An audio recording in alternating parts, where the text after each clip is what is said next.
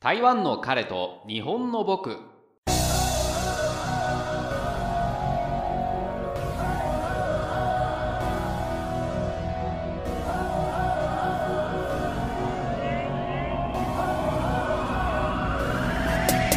台湾在住日本人が台湾芸仕事や日々感じたことに対して個人的見解を繰り広げる番組です。第39回目になります。皆さんお元気でしょうか？今回のテーマは海外生活で崩壊する瞬間になります。海外で生活するということは日本とは言葉も文化も違う場所で生活するということです。その目的はいろいろあるかもしれませんけれどもずっと順調な人というのはそんなに多くはないはずです。ということで海外生活でああもうダメかもとなってしまった瞬間についてお話ししてまいります。まずは前の会社での出来事なんですが新人がですね研修を兼ねて海外支社に1ヶ月行くことになりました。まあ、これは強制というわけではなく本人の希望があったということなんですね。日本人スタッフというのがその頃その海外支社は1人だけでですねあとは全員現地の人だったんですね。でまあその新人は英語はほぼ話せない状態だったんですけれどもみんなが聞いたんですね本当に大丈夫かと言っても問題ないかっ、まあ、質問したんですけれども当人は、うん、問題ないんじゃないみたいな感じで 余裕の表情だったんですね。というわけで、まあ、会社の判断としても、うん、まあ問題ないかちょっとの間だけだしということで、えー、その海外赴任が決まったということなんです。でその初めの2週間ぐらいですかねそこは全く問題なかったんですけれども3週間目あたりからですね遅刻が増えたんですね。でさらにまああの日にちが経ちますとこちらから電話しないと朝起きれないような状態になったということなんです。あ当時そこの海外支社に僕はいたわけではないので、えー、状況はよくわからなかったんですけれども、原因はですね現地のスタッフとコミュニケーションが取れずに精神的に限界が来ていたということなんですね。そういうこともありまして急遽日本に呼び戻すことになってしまいました。じゃあまあ具体的にどういう状態だったのかというとですねコミュニケーションが取れないということは誰ともま話せなくなるということなんですね。周囲の人たちは気を使ってですねその人に話しかけようとするんですけれどもほとんど、ま、聞き取れない状態ではあったので優しくされればされるほどその気持ちを答えられずにですね歯がゆい状態が続いたということなんです。えー、周囲もそういう状況になってくるとですねどんどん話しかけること自体がストレスになるのかなと思ってですね話しかけなくなるんですよねまたそれが余計に辛くなるんですで自分がここにいるのにいないことにされているかのように、まあ、孤立するということなんですね。えー、これは留学したことがある方も、うん、こんな状況経験したことがあるのではないでしょうか。まあ、あの話したいように話せるということが海外では当たり前ではないんですね。これ経験したことがなければわからないんですけれども海外駐在日本人の中にはですねえー、現地の言葉を習得することなく同僚の日本人同士だけでですね会話して、まあ、日本語の通じるお店にしか行かないという人もいるくらいなんです。というのもやっぱりその、まあ、現地の方と仲良くなっていろんなところに行きたいなという思いはあったとしてもやはり急にその現地の言葉がうまくなるわけではないのであの話そうとして通じなくて聞いても聞き取れなくて結局その輪の中に入れず孤独を感じてしまうからならばもうそれなら日本人とだけ話してあのその駐在期間が終わればもう帰ってしまえばいいやという日本人もいるというわけなんですね。で大半はですねその GO にいれば GO に従いがなかなか実行できないと思うんですよ。うんあのまあ、それがすぐにできる方も本当にいらっしゃいます。それは一つの才能だなとは思うんですけれども、うんまあ、なのでですね、うんま自分は日本でスムーズに誰ともコミュニケーションできるから大丈夫というわけではなくてですねまああの本当に適応力があると思っていても意外と海外に行くともろかったりもするので、えー、そこのところはある程度ですね、えー、慎重に自分を見定めた方がいいのかなと思っております。はい、次はですね、えー、自分が経験したフランスでの出来事なんですけれども昔ですね1年ちょっとぐらいなんですけれども語学留学のためにフランスに住んでいた時期があったんですね。でその行った地域というのがパリではなくてですね日本人が比較的少ない地域に行きました。あなのでですねえー、語学学校で出会う日本人およびアジア人同士で特に仲良くなっていたのかなという感じですね。えー、その時の時代背景をまずお話、説明いたしますとですね、スマートフォンというものがあありませんでした。うん、まあ、ありませんでしたっていうと技術的にはあったのかもしれないですけれども一般に誰もが持っているという時代ではなかったということですね。iPhone は間違いなく登場していない時期です。はい。で、インターネットはですね、スカイプがギリギリできるという程度の品質でした。はい、なので家によってはネットもテレビもないということもありました、まあ、テレビもないっていうのはテレビはもちろんある時代ではありますけれども、うん、ただですねホームステイとかその借りる部屋の状況によっては共有のテレビしかないという場合もありますのでうん、ほとんどがですね家にいてもですね、うん、ていうんですかね、一人で時間を潰す、うん、ものがあまりないという状況なんですね。携帯電話ももちろんあったんですけれども、プリペイド式のために、大体その海外で行くと、月での契約というのが難しかったりするので、プリペイド式のためにですね、長電話もできないということなんですね。なので本当に家にいると勉強するか本を読むしかないということなんです。で初めの1、2ヶ月はですね、みんな初心者で話せなくて当たり前の状況なんですね。えー、なのでバカンスのついでに1ヶ月だけ留学しているっていう人は、うん、全く問題はないんですけれども、長期間1年ぐらい留学しようという方はですね、3ヶ月目くらいになるとですね、自分でも予測していなかった感情が生まれてくるんですね。でなんで自分はこんなに話せないんだろうって真面目に勉強しているのに全く進歩がないっていうふうに感じてしまう人もいるんですね。なぜこのようなことを思ってしまうのかというとこれは自分の学習能力のせいだけではないと思うんですね。慣れない生活がずっと続いてですね3ヶ月目ぐらいにやっとその気づくというかいつの間にかストレスが蓄積されているということなんです。まるでコップにこうなみなみと注がれた水が溢れるかのようにですね何かのきっかけで爆発するということなんですね。でとある日本人女性の場合なんですけれども授業が終わってですね、えー、ロビーでみんな日本人友達と話している時だったんですけれどもまあ、3ヶ月経つのが意外と早く、うん、あまりフランス語が上達しないよねなんて軽く話してたんですけれどもその話している途中に急に女性が泣き出してですね涙が止まらなくなったということなんですね。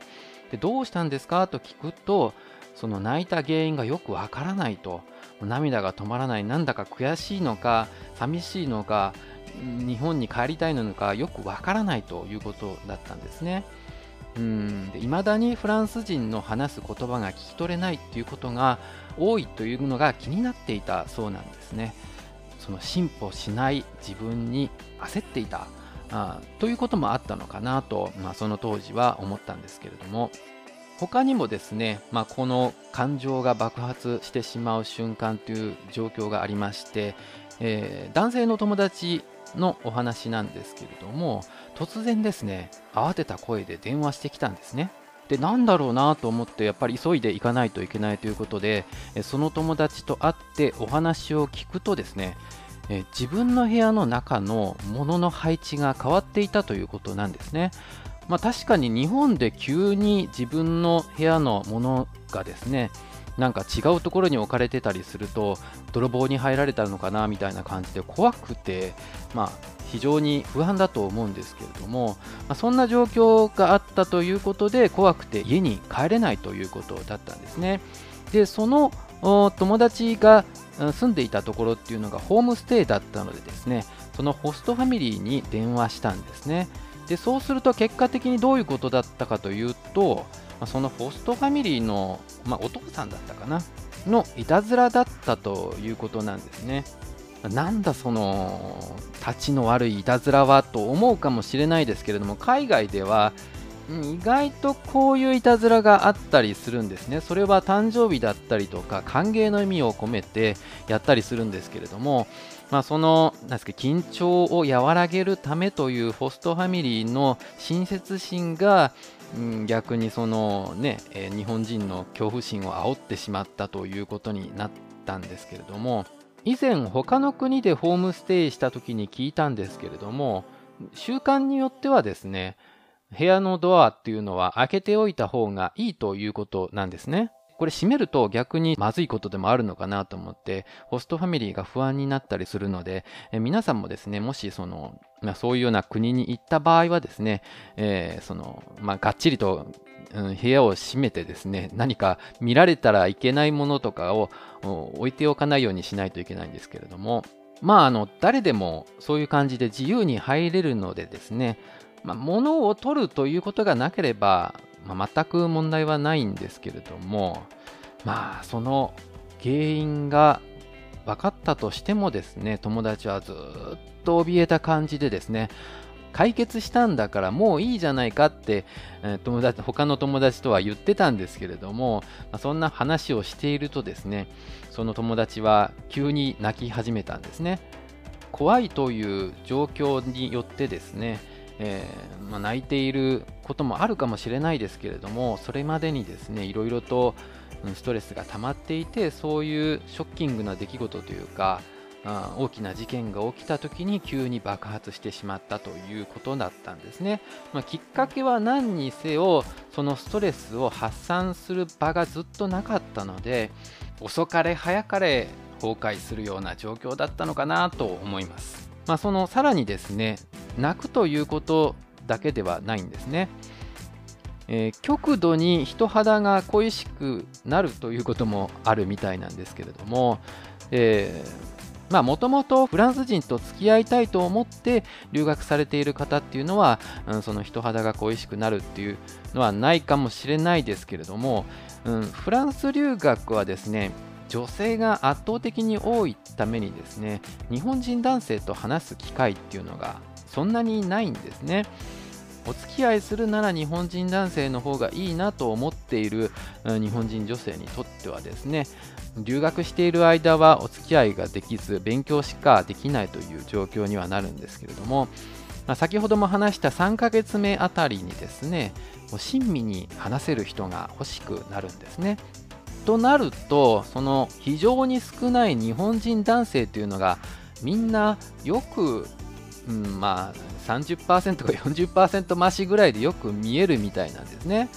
今はインターネットとかがあるので状況はわからないですけれども海外での語学学校内ではよくその誰と誰が好きでそういう話があるんですね。留学あるあるらしくてですね日本に帰ると急に冷静になって別れてしまうというパターンもあるそうです。なんであんな人が好きだったんだろうな みたいな感じで帰ってから思うのかもしれないですけれども。うんまあ実はですね自分も女性から一回告白されたんですね、うん、その頃はですねゲイであること自体を否定したい頃だったので一旦は OK したんですね。別にそのいつまで付き合うかわからないけれどもうんまあ、そんなに悪い人でもないからせっかくのご好意をということで OK したんですけれども、うん、次の日ぐらいになっておいちょっと待ってよとなんか自問自答してですね うん、まあ次の日くらいに、えー、お断りしてしまったんですけれども、まあ、非常に申し訳ないと思いつつですけれどももし僕がですねストレートだったとしたらですね女性が好きだとしたらそのままお付き合いしていた可能性はありますね。うんまあ、それはそれで一つのきっかけなので留学でちょっと気分が高揚したからお付き合いしてしまったというきっかけがですね悪いというわけではないんですけれどもまあそういうそういう極限状態というほどではないですけれども特別な状況ではあそういう特別な感情も生まれやすいということなんですね。はい、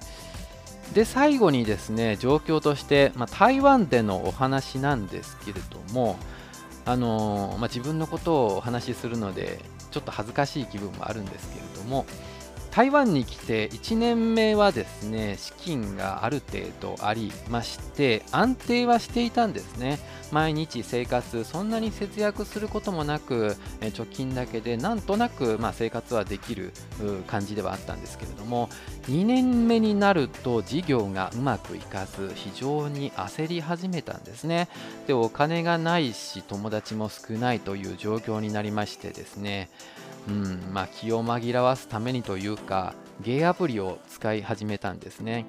まあ、そういうきっかけもあったんですけれども、実はそれまでっていうのがですね、1年目はあの日本に台湾人の彼氏がいたのでですね、アプリを使っていなかったということもあったんですけれども、まあ、その1年目ぐらいで急にその彼氏からの連絡が途絶えまして、あ、これは、まあ、あの、お別れということなのかなということで、実際にその、なんか、インスタグラムもブロックされたようだったので まあ、これは、あ、お断りということなのかなと、まあ考えたんですけれども、まあそれはいいですよね、その、向こうが、はっきりとは言わないけれども、うん、別れようということなのかなと思って、えー、ゲイアプリを使い始めたんですけれども、で、そのゲイアプリを使っ、そのゲイアプリというのは、まあ、出会い系と呼ばれるものなんですけれども、実際にマッチングした人同士でですね、お会いして、お話しして、まあ、その話が合えば付き合うみたいなことなんですけれども、そのプロフィールを書く際にですね、日本人と書いておかないと急にこう難しい中国語とか話されてもわからないしそれを納得した上でないと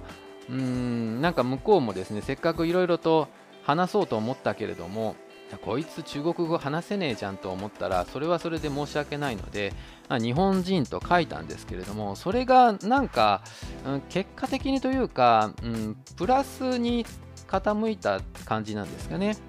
うん、なんかちょっと一つのブランドみたいになってあ日本人じゃん俺付き合ってみたいなって思う人が多かったんですねで日本人と分かった瞬間ですね結構優しくしてくれるんですよね。まあ、なんですけれども結果的にその実際会って話してみるとほとんどこう通じないから全然話せないじゃんと思って、まあ、友達付き合いも長く続かないんですよね。まあそのなんですかね日本人というだけで興味を持ってくださる方にとっては、まあ、つまらないのかもしれないですよね。うんまあ、なので向こうにこう、うん、罪があるわけではなく、まあ、自分が話せないことが問題なんですけれども、まあ、ということでアプリを使い始めたことで余計にこう精神的に追い詰められる状況になったんですね。まあ、自分はあの、まあ、真面目にこう出会いたいと思っているけれども向こうがその体目的であったりですね、えー、日本人だけれども中国語が話せないからうん、まあそれじゃあ付き合えないなみたいなことを言われたりするのでまあ本当にその時はショックでしたね、まあ、文化的な違いがあると知りながらもですねうんまあその相手の気持ちが理解できずにですねもやもやする日々でございました。なのでですね、その出会った方にとっては運が悪かったとしか申し上げようがないんですけれども、中国語で精一杯の怒りをぶつけたり、こっちがしたんですよね。なんかイライラするから、なんでこの連絡したのに、うん、返事が来ないんだみたいなことをいろいろと言ってた時代もあったんですね。うん、なんか心が安定しない状況だったんでしょうか。うん、今思うと、なんかよくわからない状況ですけれども。で心が安定しないとですね仕事が集中できないし仕事が安定しないとなんか友達付き合いもままならないみたいなこともあってですねなんか本当にすさんでいた時代だったのかなという気もしますね。まあ、そんなさなかですけれども、今の彼、えー、と出会いまして、うん、結構精神的に安定してきたかなってって感じが、今はもうすでに安定してるとは自分では思ってますけれども、まあ、今の彼と出会ってですね、無理なことは無理と、できることから精一杯やろうという考え方に変わってきた気はしますね。で、さらにですけれども、まあ、このポッドキャストを始めてもう1年以上になりますけれども、うん、その思っていること、言いたいことっていうのを直接相手に話すわけではないですけれども、言えるようになったので、非常に安定してきたというか、なんか日記を書くとストレス発散にいいというか、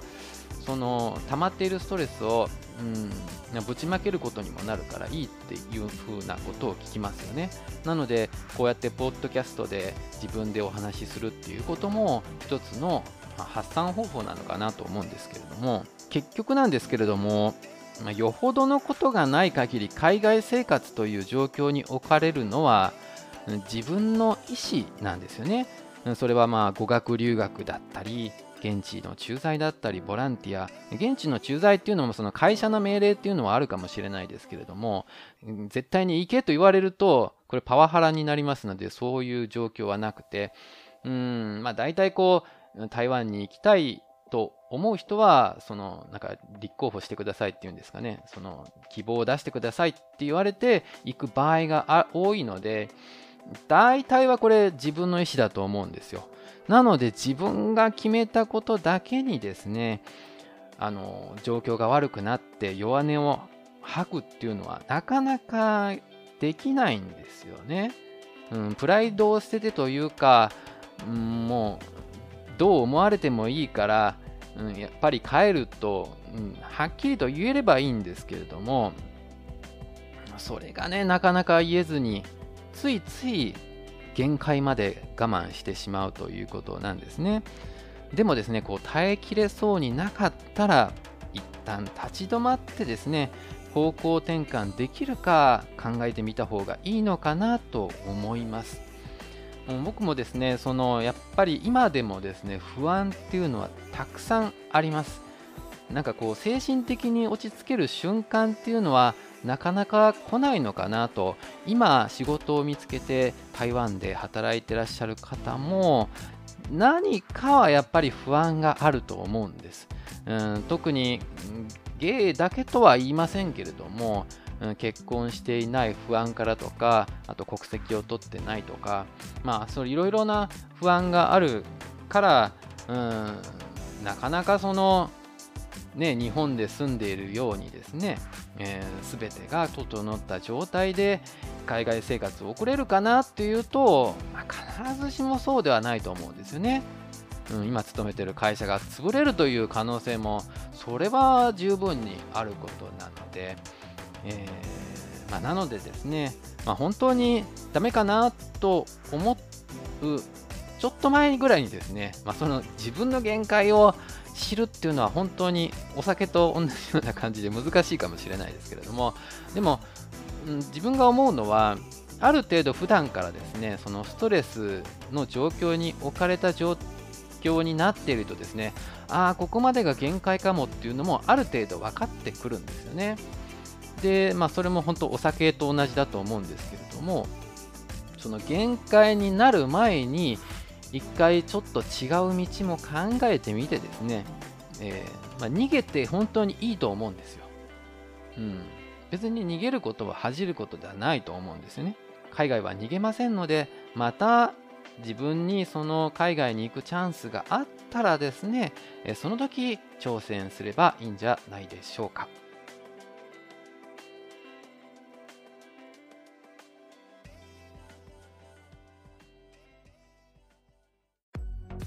ようやくですけれども、ブログのアクセスが少ないですけれども安定してきておりまして、これも皆様のおかげでございますので、感謝の気持ちを込めてですね、39回目にちなんで産休企画を実施いたします。ベタな名前ですが、プレゼントをご用意しております。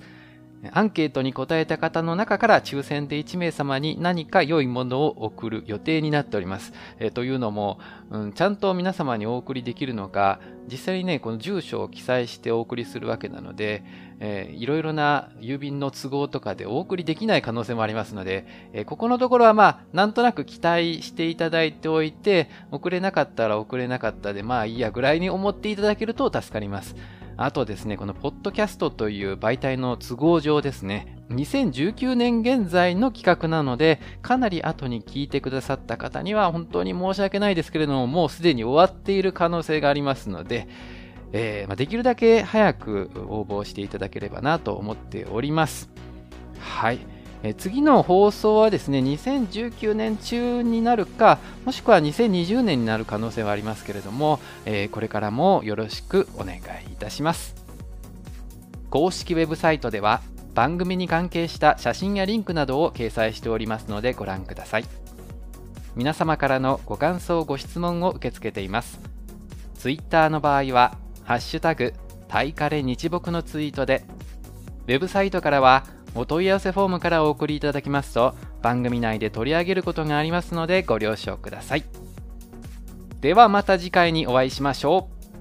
う。バイバイ。